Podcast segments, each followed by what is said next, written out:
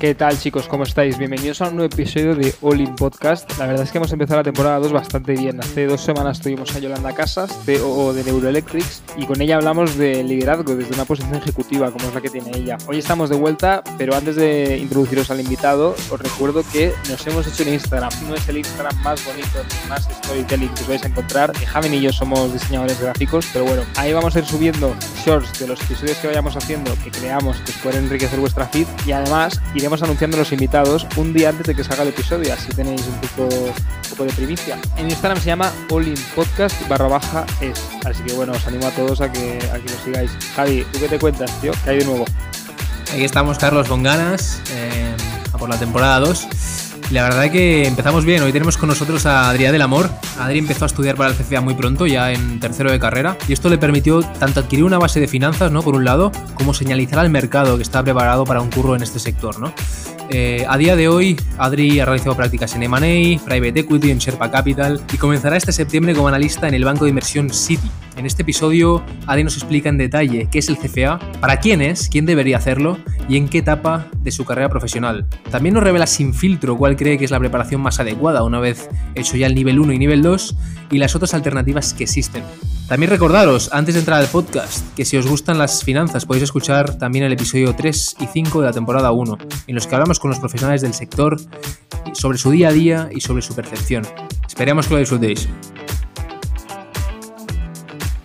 Brian Kaplan es un profesor de economía en, la universidad, en una universidad de Virginia y, y este escribió un libro que se llama The Case Against Education Kaplan dice que la educación es una pérdida de tiempo y de recursos, ya que lo que aprendes o se olvida o directamente no lo aplicas en tu trabajo.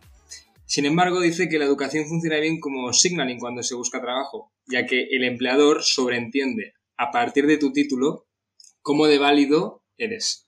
El libro en sí gira en torno a una pregunta que es ¿qué parte de los beneficios que te da un título provienen de las habilidades que se adquieren al estudiarlo? Adri, ¿tú qué opinas de esto? Yo creo que, o sea, tal cual la frase que has dicho tiene muchísimo sentido y es verdad, es decir, hay una gran parte de materias que se olvidan y, si te lo digo yo que he estudiado Derecho hace un año que acabé y me acuerdo de igual el 15% de las cosas que estudié de Derecho, pero también tiene mucho que ver con cómo, cómo estudias. Eh, sí que es verdad que el método que utilizas a la hora de estudiar hace que eh, la información que adquieres se traslade a la memoria a largo plazo de una manera o de otra. Si e-, eso es, un, es, un, punto, pero totalmente de acuerdo con el tema del signaling. Al final, eh, un empleador, para saber si un, estudiante que va a trabajar en esa compañía es bueno o no, no tiene tanto tiempo que dedicarle y, tiene que, o sea, es un coste alto el, entender si ese estudiante es válido o no. Una manera muy rápida de saberlo es qué ha estudiado dónde, y dónde lo ha estudiado. Entonces, es una, manera de abaratar muchísimo el coste de, de contratación. Así que estoy muy de acuerdo con esa, con esa afirmación, sí. Podríamos decir, Adri, que yo diría, ¿no? El, coste de tal vez no fichar al mejor o la mejor, ¿no? Se ve compensado pues por, los menos recursos que dedicas, ¿no? Ya te fías del signaling y eso ya vale la pena. Eh, en el caso del CFA, ¿no? Y estamos con Adri para hablar del CFA. Eh, ¿Cuánto crees que se aplica esto, Adri, en, este programa, ¿no? Eh, es decir, ¿Cuánta parte de signaling es, tiene el título de CFA o y cuánta parte de aprendizaje quieres decir? Exacto, exacto. ¿Cuánto, cuánto crees? O sea, sí que es verdad que el CFA está muy reconocido a nivel internacional y es un signaling bastante potente. Sobre todo si tienes los tres niveles, es como eh, por pura probabilidad, eh, hay un 10% de probabilidades de que apruebes los tres exámenes a la primera, eh, por dar un dato. Entonces, es un signaling ya bastante potente, pero en el caso del CFA concretamente yo creo que a nivel de conocimientos es un título muy, muy potente. Y no, no sé si me atrevería a decir que más que muchas escuelas de negocios, pero sí que la manera de aprendizaje que tiene es muy potente eh, para, como decía hace un momento, eh, trasladar los, conocimientos de, la memoria a corto plazo a largo plazo. Esto, está claro que los empleadores lo deben de saber. Y ahora os voy a contar una historia y es, bueno, Kaplan, para argumentar su, su libro, tiene un blog de economía donde va colgando historias que le, que le, va enviando la gente, ¿no? Y hay un chico que estudia matemáticas que de repente se interesa por la carrera de finanzas y empieza a aplicar a un montón de sitios, pero no, no pasa entrevistas, pese a haber estudiado ya una carrera donde haces o puedes hacer un poco de, optimización y, un poco de, finanzas en sí, si, si haces las optativas que tocan, ¿no? Debería ser sobrado, si haces mates, eh, para finanzas es sobrado. Total, lo que le pasa a este es que nadie, no pasa ninguna primera entrevista, la mayoría no, le llaman, ¿no? Para hacer primeras entrevistas y, decide hacer el CFA para demostrar que está comprometido en hacer una carrera de, finanzas. Y hace el CFA nivel 1 y sí que nota un, incremento que flipas en, en, las llamadas que tiene para hacer entrevistas de, creo que era investment banking, o no lo sé. Pero bueno, supongo que es un poco la utilidad que, que, tiene el CFA, entre otras cosas, ¿no? Es un, es un título que es muy reconocido, ¿no? Adri, porque, bueno, para, dar un poco de contexto, ¿no? Hemos hablado, yo creo que Adri también ponía énfasis en, en la otra cara de la moneda, ¿no? En, en el contenido, ¿no? Por dar un poco más de, yo diría, de contexto, ¿no? El CFA es un examen súper prestigioso en el mundo de las finanzas eh, y te testea pues, en un montón de ámbitos, ¿no? Eh, por eso yo creo que Adri decía que era tan potente, ¿no? Desde análisis de estados contables hasta economía pura, pasando por renta fija, incluso bonos, que a mí me aburren, la verdad, pero bueno, entra dentro de... Entra dentro del currículum también, derivados, eh, incluso también una parte de portfolio allocation y tal, ¿no? Cómo gestionar tu cartera, teniendo bonos, acciones para, ostras, que esté súper optimizada en términos de riesgo-rentabilidad, ¿no? Te queríamos preguntar, Adri, ¿cuánto, o sea, yo, diría, es, es, un título prestigioso, tiene buen contenido, pero a la vez, ¿quién debería hacer este examen? ¿no? O sea, ¿quién sería el candidato ideal? ¿Cuándo hay que hacerlo? ¿Más para promocionar ya dentro de una empresa o para entrar en la empresa, como ponía el ejemplo Carlos? También molaría, saber, también saber por qué te sacaste esto de CFA. Claro, claro, en tu caso. Vale, vale. Vamos por partes. Lo primero, a mí también me, aburrían muchísimo los bonos hasta que, me, puse a estudiar el CFA y la verdad que es mucho más jodido que, que, que los equities. Eh, vale, eso fue el primero. Luego, ¿quién, debe, ¿quién debería hacer el CFA? Pues depende. O sea, como, como buen estudiante de Derecho, depende.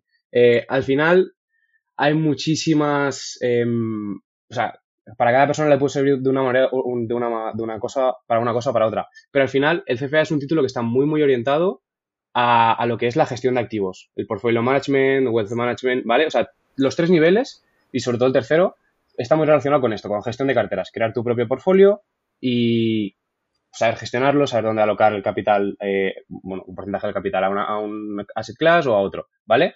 Entonces, ¿quién debería hacerlo? Como habéis comentado antes, el nivel 1 es muy bueno cuando eres un estudiante que intentas conseguir entrevistas en el sector financiero y no lo consigues. El nivel 1 es muy bueno para esto. O sea, eh, voy a hacer un caveat aquí antes. Y, es que al final el CFA es un título de tres niveles, ¿vale? Entonces, si no has superado los tres niveles y has cumplido un requisito adicional de experiencia laboral, no puedes decir que tienes el CFA.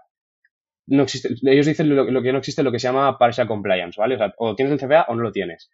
Entonces, a nivel de título sí, o sea, es, así. Pero eh, si tu objetivo es conseguir un trabajo con el CFA, tener uno, dos, eh, uno o dos niveles sí que puede ser eh, diferencial.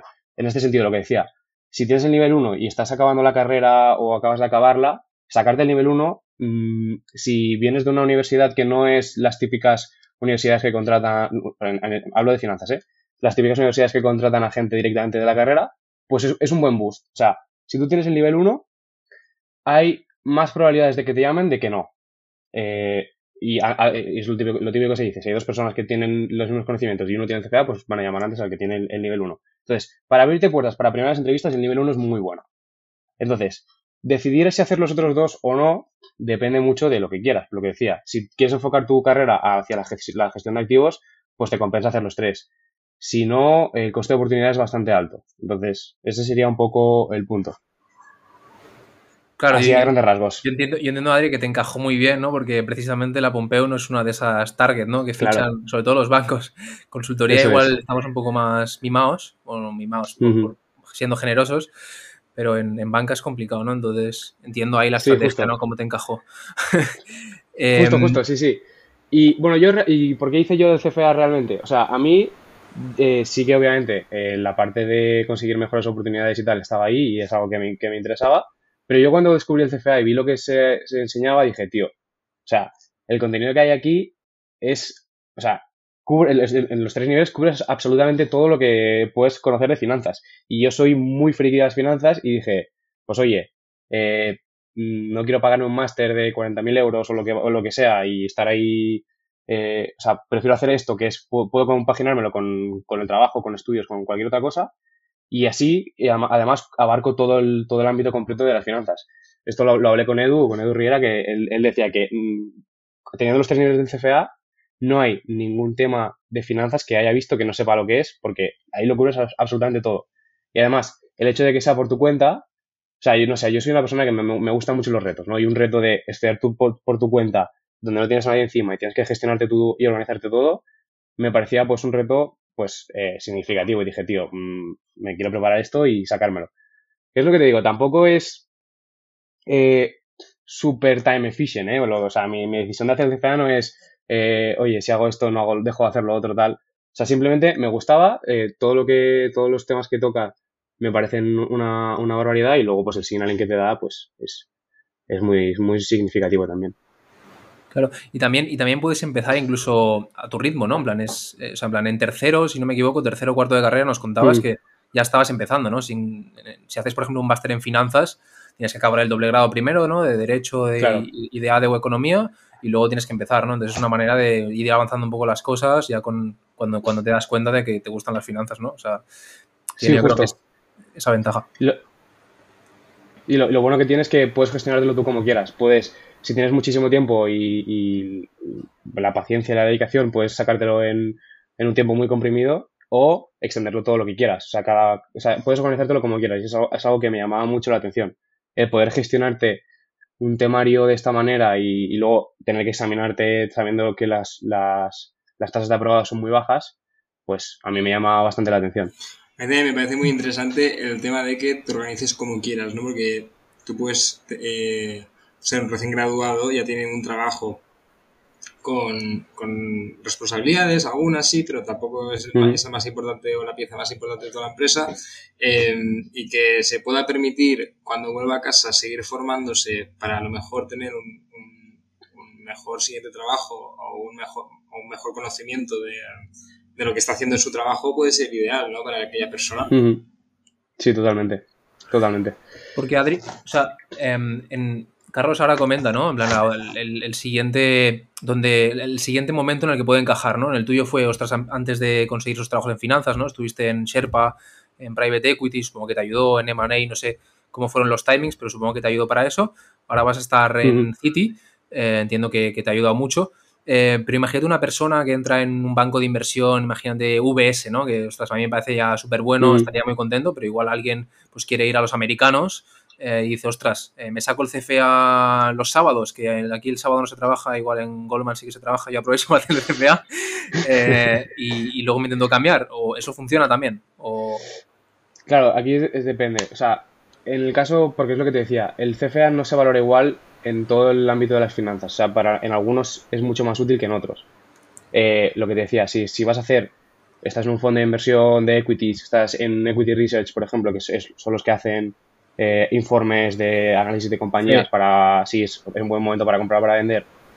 Todo lo que tiene que estar relacionado con mercados públicos, con mercados cotizados, está, o sea, el CFA, si estás trabajando en un sitio y ya te sacas un, siguiente nivel, te puede ayudar a, bueno, a ascender y a progresar. Pero en M&A no es tan aplicable, porque al final el CFA, como decía, está muy enfocado en los mercados públicos, aunque también toca mucho de privado, porque toca, o sea, toca todos los, todos los ámbitos de las finanzas. Entonces, está muy enfocado el, para la, banca de inversión, está muy enfocado en los mercados privados, entonces no es tan directamente eh, vale. Mm, o sea, eh, aplicable el, el, el ascender sacamos el, CFA como en, como en otro sitio. Sí que se valora, obviamente, pero no, no es tan directo. Eh, te diría que, y eso es la típica pregunta, ¿no? Para si, si, si quieres estar en M&A e irte a otro sitio, o sea, estás en un banco de inversión y quieres irte a otro banco de inversión, pues igual eh, un máster en una top 10, eh, un MBA en una universidad top 10 es mucho más interesante para, en el caso de M&A concreto. Pero si lo que decías, estás en un fondo o en otro, el CFA es mucho más útil, yo creo, y más time efficient. Y, más allá de, consejos, bueno, de consejos, de, de, cosas que aprendes y tal, ¿En qué sitios te da más palanca tener el CFA? Porque supongo que no, no está igual de respetado o te da, no está igual de conocido en, España que en UK o que en UK que en Estados Unidos. O, bueno, supongo que estará muy parecido justo UK y Estados Unidos, pero... O sea, a nivel de reconocimiento es, yo, yo, diría, y esto tampoco estoy 100% seguro, ¿eh? pero yo diría que es el mismo en todo el mundo. Simplemente las oportunidades que hay en cada país pues no son las mismas. Hay muchos menos fondos en España que en Londres, por ejemplo. A nivel, o sea, en Sí. España no hay prácticamente hedge funds, en Londres está lleno. Entonces, si tú tienes el CFA, es un título que se re- está eh, reconocido internacionalmente. Entonces, en un sitio donde haya más oportunidades, pues es más probable que eh, te abra más puertas, simplemente por, por pura estadística. Eh, valorado está igual, que te abra más puertas, y yo creo que en, los sitios donde hay más oportunidades, obviamente. Y Es curioso lo que decías, tío, porque el MBA, ¿no? Yo lo veo como, ostras, tiene menos de finanzas que el CFA incluso, ¿no? Imagínate, yo quiero ir Sí, a M&A o a Investment Banking y nos decías, ¿no? Ostras, igual el CFA de, de eso tiene un 10%, un 15, un 20, lo que sea. Pero el MBA Mm. igual tiene un 5, ¿no? Pero esto... Entonces el impacto Sí, este sí, totalmente. es- un impacto más de nombre, ¿no? De cambio. Eso sí que es puro si- signaling el MBA. Entonces, Claro, es lo que comentaba, es, es lo que comentábamos al principio, ¿no? O sea, el hacer un MBA en una universidad de estas es puro signaling. Y al final, en parte, es lo que muchos de los bancos buscan, ¿no? O sea, eh, que tú vengas de una universidad muy prestigiosa va asignado a otras características que eh, te identifican sin, sin tú haber, sin, sin tener que incurrir en costes adicionales el, el empleador, como comentábamos antes. sí. Entonces, que tú hayas estudiado en Harvard, pues eh, le quita, le despeja muchas más, más dudas al empleador que tú hayas estudiado en la Pompeu Fabra y ya hayas hecho un CPA, por ejemplo. ¿Sabes? Sí, seguramente. Em, y tema ya, Adri, del de, el examen en sí, eh, la estructura del examen, a lo mejor cómo funciona, eh, los topics que hay. Ujú. ¿Nos podrías comentar Sí, un poco o sea, sobre esto? Sí, claro. El examen son tres niveles, ¿vale? O sea, el, el nivel 1, el nivel 2 y el nivel 3. Los tres son exámenes de cuatro horas y media, con un parón de media hora entre, entre, entre, bueno, entre medio. El nivel 1 y el nivel 2 son los dos completamente tipo test. Y el nivel 3 hay mitad tipo test y mitad parte de desarrollar, donde te ponen un caso y, tú tienes que pues explicar eh, en bullet points o en mini párrafos, pues en qué invertirías, porque esto es así, por qué tal. El nivel 1 son preguntas, las preguntas tipo test son preguntas individuales. Es decir, te puede tocar una de ética, la siguiente será de mm, estadística y la siguiente será de equity. Mm. O sea, y están, son independientes entre sí. En cambio, en el nivel 2 eh, funciona por lo que, lo que llaman vignettes, ¿vale? Que son un párrafo medianamente extenso donde te, te te plantean un caso con diferentes informaciones, o una tabla, o un gráfico, ¿vale? Varios datos. Y luego sobre ese texto te hacen cinco o seis preguntas relacionadas. Entonces, ex- eh, hay muchas menos preguntas que en el nivel 1, pero las preguntas que hay que hacer son más largas y están relacionadas entre sí. Por ejemplo, eh, de una viñeta, la, primera la segunda pregunta puede estar relacionado con el, con el resultado que has obtenido en la primera pregunta. Entonces, puedes encadenar más errores que, en el nivel 1 que son indivi- individuales. Entonces, en el nivel, el nivel 1 creo que son 180 preguntas en total y en el nivel 2 son 88. Aunque es el mismo tiempo eh, de, de examen, pero lo que decía, como el nivel 2 son eh, va por viñetes, pues tienes que gastar más tiempo y las preguntas son más, más largas que en el nivel 1. Y el nivel 3 también, la parte de tipo test funciona por viñetes y la parte escrita, pues no, la parte escrita es, es simplemente escrita. Ojo, ojo Entonces- para, para- Perdona, Adri, pero antes voy a hacer el No, inciso dime. de, de para los kamikazes, que el nivel 1, 2 y 3 no se sacan el mismo día. O sea, No, no, no. son preparaciones distintas. Vale, sí, sí, no, no lo he explicado, tiempo. sí, sí. O sea, que no Son exámenes de creáis 4 que horas y media cada uno, sí, sí. Hay como, hay como 1500 páginas de estudio por cada, por cada, más o menos, por cada, por cada nivel. Y normalmente lo más pronto que te lo puedes sacar es los 3 en 3 años. Hacer uno cada año, más o menos. Ahora sí que han incrementado la frecuencia de, el nivel 1 se hace 4 veces al año, el nivel 2 se hace 3 y el nivel 3 se hace 2 veces al año. Pero tiene que haber, o sea, te obligan a, a dejar unos meses entre, entre examen y examen. Y sacarse el nivel 2 o el nivel 3 después de haber hecho eh, un nivel anterior en poco tiempo después es prácticamente imposible. Hay gente que lo hace, ¿eh? pero yo creo que es prácticamente imposible. y, Y en términos de números, Adri, en términos de Sí. números, tío, eh, eh, ¿cuánto tiempo te costó a ti? Eh, ¿Qué tasa de aprobado hay? ¿Cómo, ¿Cuánto Vale. complicado es esto? Mm. El nivel 1, eh, o sea, para los tres te recomiendan unas 300 horas de estudio, más o menos. 300 en el nivel 1, 320, 30 en el nivel 2 y 350 en el nivel 3. Yo al nivel 1 le eché más, le eché bastantes más. Eh, le, eché, le- eché como 450 o una cosa así. O sea, yo quedé sobre seguro. Además, como estaba con, la, con el doble grado, mm, no podía estar full time, entonces decidí extenderlo bastante en el tiempo. y preparármelo con antelación. Entonces le eché bastantes horas. Me fue, o sea, no, yo creo que no hace falta echar tantas horas como le eché yo, porque me fue relativamente bien. Eh, pero sí que es eso. O sea, por debajo, por debajo de 300 horas es, es difícil aprobarlo. Aunque, aunque, los tres niveles. aunque no se pueda comparar, pero lo voy a hacer. 300 eh, horas más o menos para estos estudiantes universitarios es como una asignatura de 10-12 créditos. para que podáis hacer vuestra analogía. No, se puede comparar, no se puede comparar, Carlos. no, pero en, créditos, en créditos lo, Las de la, yo creo que el, número que te ponen en el CFA es bastante más bastante más acertado que el que te ponen en la uni. Sí, sí. Es mucho más. Sí, sí. La pone 125 horas por, por asignatura. Y no sé. y, yo no sé si en algunas sí. tanto. ya, y hay algunas que igual tanto. ¿Hay algún tipo de topics que se les da más importancia? Bueno, si puedes explicarnos los topics que hay. O sea, son todos financieros, pero hemos dicho que hay bonos, hay derivados. Em, ¿Qué más topics hay? ¿Y hay ética? ¿Hay alguno que se ve de más importancia?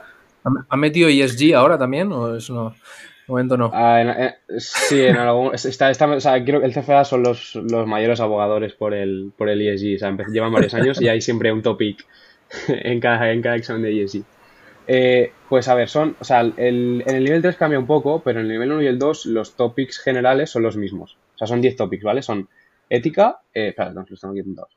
Son ética, eh, quantitative methods, bueno, sí, o sea, eh, bueno, creo que los habéis dicho antes, pero bueno, los, explicamos uno por uno. Eh, ética es básicamente, tienes el código ético del CFA donde hay como situaciones mm, que te explican situaciones de que un, alguien que tiene el CFA ha cometido durante su trabajo, por ejemplo, le llega información de un del CEO de una compañía cotizada que le dice que los, resultados el, trimestre que viene van a ser malísimos. Y, y, el, y el analista, ¿no? El que ha recibido la información, pues se, se pone en corto en la, o sea, vende las acciones de la compañía, ¿vale? Claro, ¿esto es una violación o no es una violación? Pues y tienes que ahí eh, bueno, racionalizarlo un poco y decir si hay, existe violación del código ético o no existe. Es básica, es un poco menos intuitivo que el resto de, temas, no es nada financiero, pero están todos los exámenes y tiene un porcentaje importante. Creo que es el 15% más o menos del examen es ética. Ah, y, va bajando, ¿eh? el nivel 1 es más importante que en el 2 y en el 3. Pero el nivel 1 creo que es un 15%. Luego, quantitative methods viene a ser estadística, econometría, probabilidad. Mm, aquí probablemente los que hayáis hecho economía AD o, alguna asignatura similar en, la universidad, mmm, mucho ya, ya está visto. Eh, sí que es verdad que en el 2 hay temas de econometría más avanzada, econometría 2, econometría 3, de series temporales, son cosas un poco más complicadas, pero el nivel 1 es probabilidad estadística básica. Calcular retornos, calcular eh, pues, teoría de valles, todo esto. Luego, eh, en equity es todo lo que tiene que ver con las acciones, valoración de acciones, eh, pues mercados de capitales a nivel de equity y todo esto. Renta fija, los bonos, lo que hablábamos antes, cómo se valoran los bonos, descuento de, o sea, cuál es bueno, las, las tires, los diferentes tipos de rentabilidades, qué pasa cuando, cuando si sube, si cambia la, la TIR, como que le pasa el precio del bono. Hay varios temas relacionados con los bonos aquí. Y, yo te diría que, del, o sea, habiendo hecho asignaturas de finanzas en la universidad, lo que menos solape, solapamiento había con las asignaturas de la universidad era aquí en la parte de fixed income. O sea, había muchos temas nuevos en fixed income que no había visto yo antes. En el resto de temas hay mucha cosa que la ves en la universidad, pero aquí no tanto. Em, luego, portfolio management viene a ser pues gestión de carteras.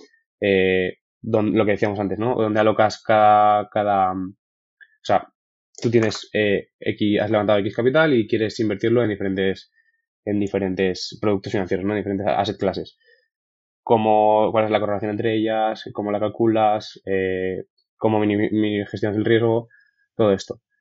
Mm, luego, en Alternative Investments es un overview general. Aquí no tocan, no se meten muy en profundidad porque hay un, una certificación aparte, que es el CAIA, que habla eh, muy concretamente de los activos alternativos, que es todo lo que no sean eh, bonos y, equities, pues lo toca aquí. Lo que viene a ser real estate, commodities, eh, private equity, hedge funds, todos estos tipos de, activos, pues los analiza un poco muy, muy, por encima.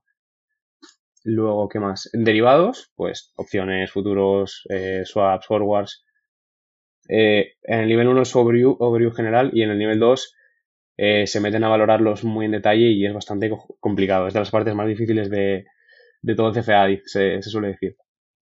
Luego, Financial Reporting es contabilidad. Eh, el nivel 1 es contabilidad básica, pero completa, yo te diría. Y en el nivel 2 hay temas también de contabilidad un poco más avanzada, como pensiones, eh, cómo hacer los cambios de divisas en los, en los statements. Ya ves. Y luego queda Corporate Finance, que es eh, pues cálculo de Net Present Value, TIR. O sea, igual estoy hablando aquí conceptos que igual si no, o sea, gente que no tiene ni idea, no sabe lo que es, pero no, no, eh, también de es gente formada,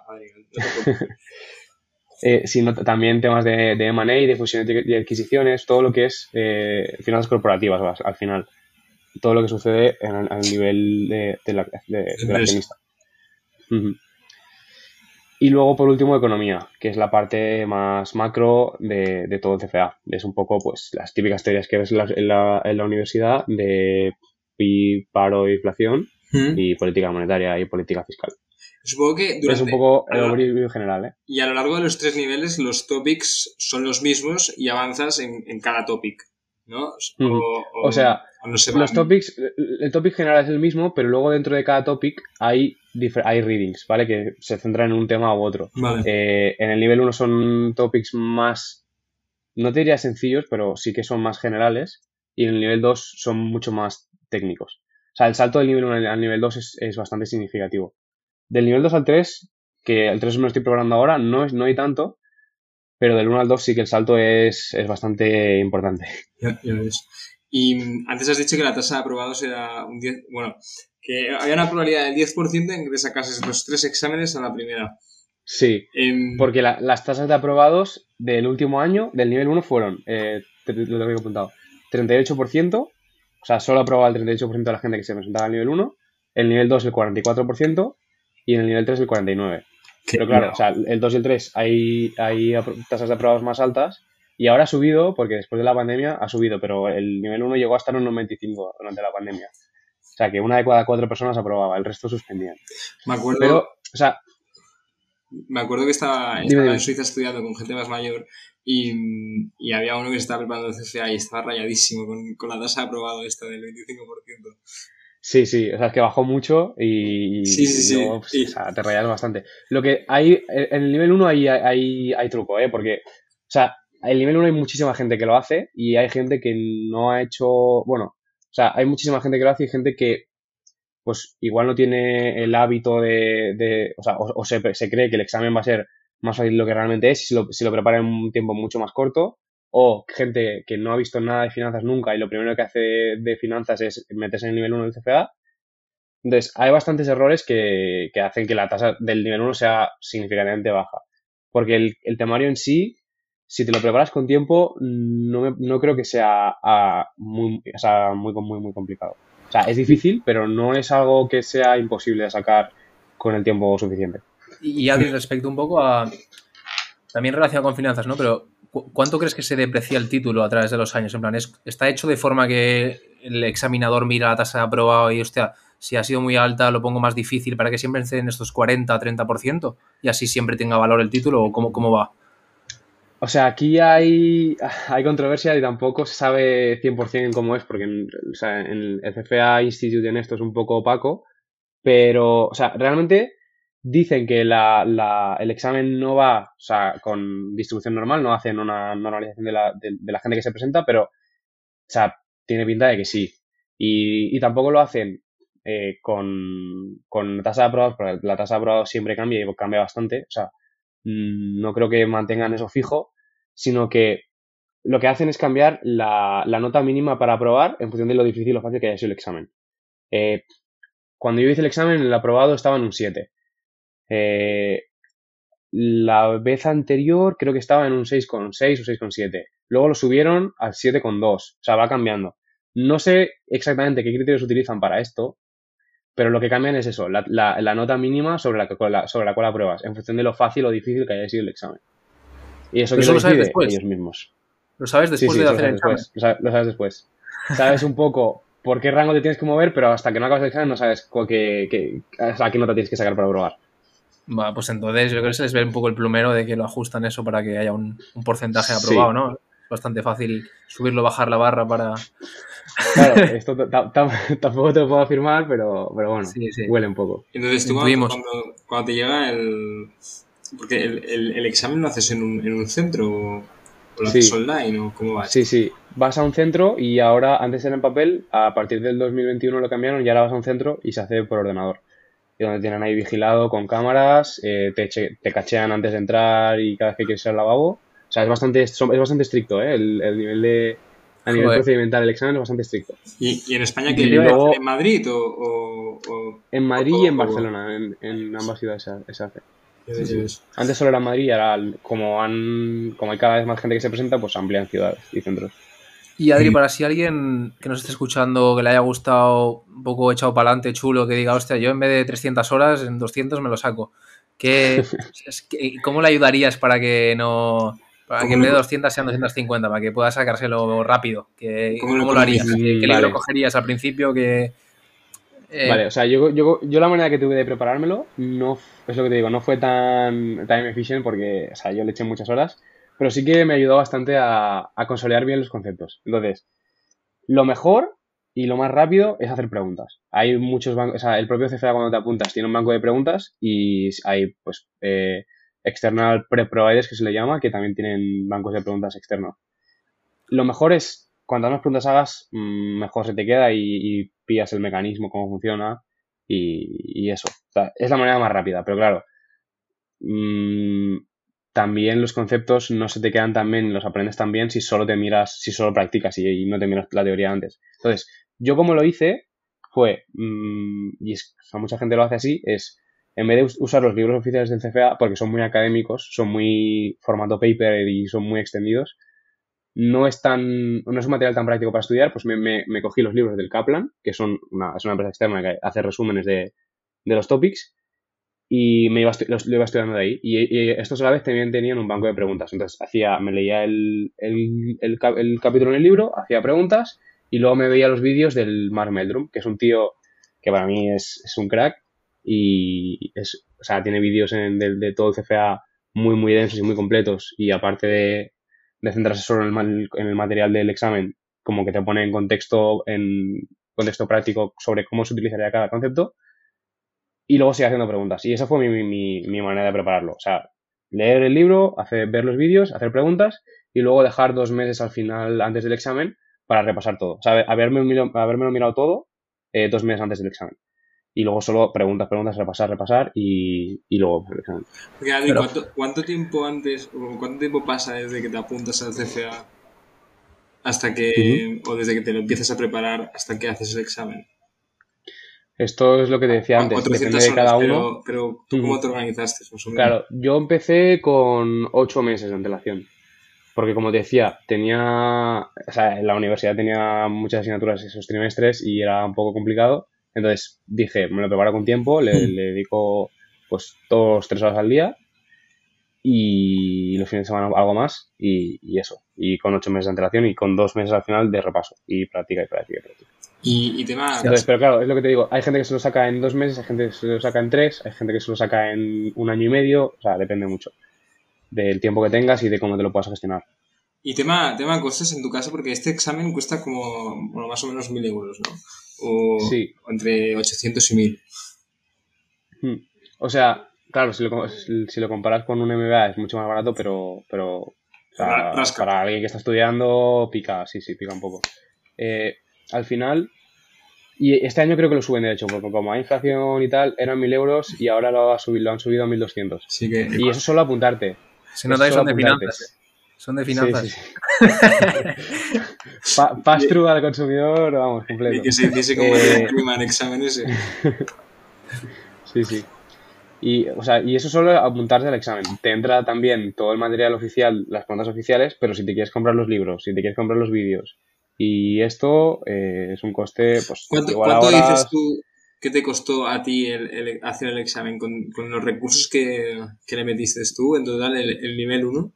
El nivel 1 me costó... mm, Total. Me costó mil, mil, 1300, porque los vídeos no los pagué, porque en el nivel 1, eh, el tío este, Mark Meldrum, tiene, tiene los del nivel 1 del, del 2017, por eso, gratis en YouTube. Entonces, el, el primer año tiré de ahí ¿Mm? y el segundo sí que, sí que me compré los vídeos.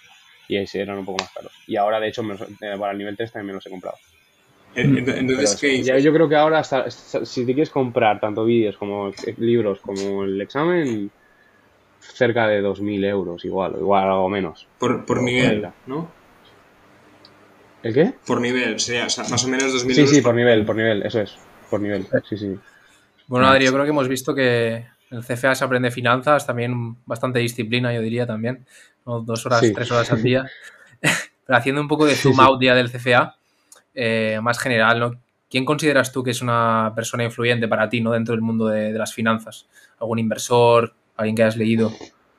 O sea, a- que haya leído. Bueno, un inversor que últimamente me está gustando bastante es, el, es Orlando Bravo, el de, el de Toma Bravo, que es un private equity eh, en- de Estados Unidos que invierte en tecnológicas. Que el tío en la pandemia era, era muy, muy cañero porque decía que había muchas más oportunidades que, que capital. Cuando ahora está viendo un poco que igual no tanto, ¿eh? pero, pero bastante polémico y, y el tío ha hecho retornos eh, brutales. Eh, o sea, ese, te diría. Y luego, ¿qué he leído? Pues es que igual tiro de, de tópicos. Pero Pat Dorsey me gusta mucho, Bill Ackman también, aunque Mm. no tiene tanto escrito. Eh, sale, bueno, las cartas que hace sobre el fondo y tal son muy buenas. Y Joel Greenblatt, que es, es académico y tu- el, tuvo un fondo y los retornos que hizo fueron, fueron espectaculares. Y te diría que esos, básicamente, son los que Y, más. y últimamente estaba con las memos de Howard Marks, tío, me estaban fascinando también. Sí, Howard Marks es muy bueno. Es muy, muy bueno, sí, sí. Esa es, es buena también. Eh, Sí, sí, sí, tal cual. De, hace, de hace muchos años y puedes contrastar muy bien con lo que ha pasado y tal, está, está guay. Sí, sí, tiene un par de libros también bastante bueno, el de el de Most Important Thing, que ese todavía no me lo he leído, pero, pero lo tengo ahí apuntado, que me lo quiero leer. Y, y el de Mastering de, de Market Cycle, que ese sí que me lo leí, está, está bien, Mm, está bastante bien. Sí, Sí, sí. Y Adri, ahora te viene una pregunta más que la respondes como quieras, ¿no? La vamos a introducir en la, en la temporada 2. No, sé, no será el de cuánto dinero tienes como la de Broncano, pero será ¿cuál es tu consejo de la vida? Un consejo que debas crear de la vida. Ponte, ponte así Un tontito. consejo de la, Ponte así tontito. un consejo de la vida. Sí, exacto. Eh, que, o sea, pero para... En plan, ¿en qué sentido? ¿Hacia estudiantes? ¿Hacia...? o- Hacia, hacia- Hacia el, tú de, hacia el tú de 18 años, en cualquier ámbito. O de 19. o- Alguien que nos pueda estar escuchando ahora y una "Hostia, frase que siempre te acuerdes de, no sé, cuando, tu consejo de la vida para, afron- Mm. para afrontarla. Pues mira, tío, yo que te diría, es que igual también es bastante típico, ¿eh? pero que siempre mantener expectativas bajas en cualquier ámbito y, y- y apretar siempre, tío. O sea, a mí algo que me ha ido muy bien es eh, lo que decía, el, el CFA representa bastante esto, es el ser dis- disciplinado y a pesar de que las cosas te vayan de cara o, o de- o- o no de cara, eh, seguir y seguir y expectativas bajas siempre, porque así luego no te llevas eh, decepciones, yo creo. Hostia. es buena, es buena. Muy bien, Adri. Pues muchísimas gracias. Eh, pues antes Nada, de acabar el, el- el episodio de hoy ya voy a haceros un poquito de spam y es que con Javi hemos hecho ya cuenta de Instagram, alinpodcast. Bueno, barra baja es, ¿no, Javi? Si, si la dices bien, mejor. Sí, All in no. podcast barra baja ES. Eh, y nada, Eh. ahí estar atentos. Es- Estar atentos porque subiremos extractos de episodios de, de la temporada 2, también de la temporada 1. Subiremos consejos, historias y ahí será por donde podréis contactar con nosotros si hay alguien que querráis que invitemos, que queráis que invitemos o si queréis que tratemos de algún tema. Así que dadle mucho amor, también meteros en, en Spotify, seguidnos eh, para estar siempre Y atentos. gracias, Carlos, gracias, gracias a Fran también, tío, que nos dijo de, de traer a Adri del Amor cuando lo grabamos temporada 1. Yo creo que ha salido un buen episodio. Tú y yo seguro que hemos aprendido. Fran. Y Con espero Fran. que los que nos escuchen también. Con Fran González, para la gente que quiera seguir escuchándonos, hizo eh, un episodio muy top de, de M&A's, también relacionado con finanzas. Y, y Mm. nada, hasta aquí, hasta aquí llega el episodio de hoy. Eh, Adri, mu- muchísimas gracias por tu tiempo. Yo creo que me voy a sacar el, C- el CFA, ya te diré cómo me va. Nada, muchísimas gracias a vosotros por, por invitarme y cualquier persona que esté interesada en sacárselo, quiera consejo o lo que sea, que me contacte por, por LinkedIn o por donde quiera y, y encantado, ¿verdad? Venga, Adri, tú también mucho ánimo con el, con el nivel 3 y ya lo tienes ahí todo el ciclo. Muchas- Muchas gracias. Venga, gracias. Venga, Un abrazo. Adiós. A través de Olin pretendemos aprender de nuestros invitados, así como enriquecer a nuestra audiencia. Los entrevistados son elegidos discrecionalmente y vienen sin ningún tipo de patrocinio. Este programa no pretende dar consejo ni bien promover las empresas, certificados o libros que puedan haberse mencionado. Por último, acordaros de seguirnos en Instagram para enteraros de todo. All in podcast barra baja es. Cuidaros mucho y nos vemos pronto.